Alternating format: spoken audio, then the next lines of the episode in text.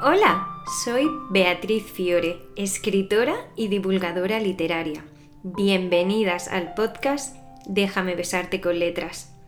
Y este episodio es muy distinto a todo lo anterior, porque en este episodio os digo hasta luego. Han pasado muchas cosas en este año y aunque he querido mantener el podcast en esta tercera temporada, al final la vida te, hace entender que a veces hay que tomar pausas para venir con más energía. Y como he aprendido a decir últimamente, menos, pero mejor. Así que voy a hacer un alto en el camino, aunque este es un medio que me encanta, que disfruto muchísimo y que me está dando unas alegrías increíbles pero quiero ofrecer toda mi energía, toda la calidad que sé que puedo daros con libros, con reseñas, escritores y demás, y que ahora mismo necesito reservar para volver a, recuperarme, a estar en el lugar que, que yo sé que debo estar.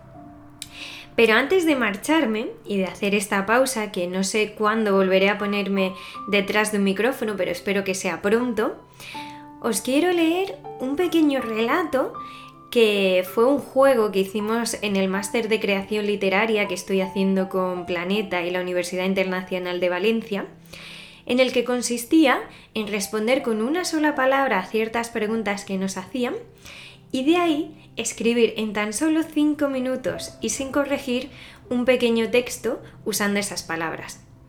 Pues bien, quiero despedirme con este hasta luego, eh, usando este texto que ha sido lo último que he escrito y espero que lo disfrutéis.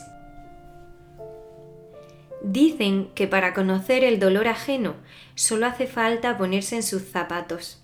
Pero, ¿qué pasa si esos zapatos te quedan pequeños o incluso grandes?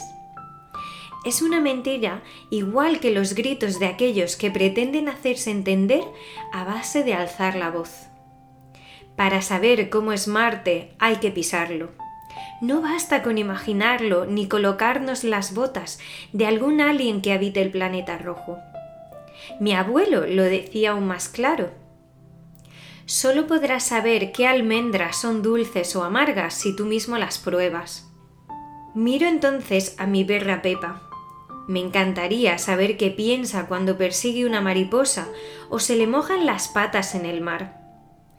Sin embargo, por mucha empatía y ganas que le ponga, me frustro incluso más que con la falta de puntualidad. Nunca sabré qué ven exactamente sus ojos, qué olores le gustan más o cómo suena mi voz en su cabeza. Aunque si lo pienso con calma, quizá ni mi abuelo ni los zapatos de los demás tengan razón.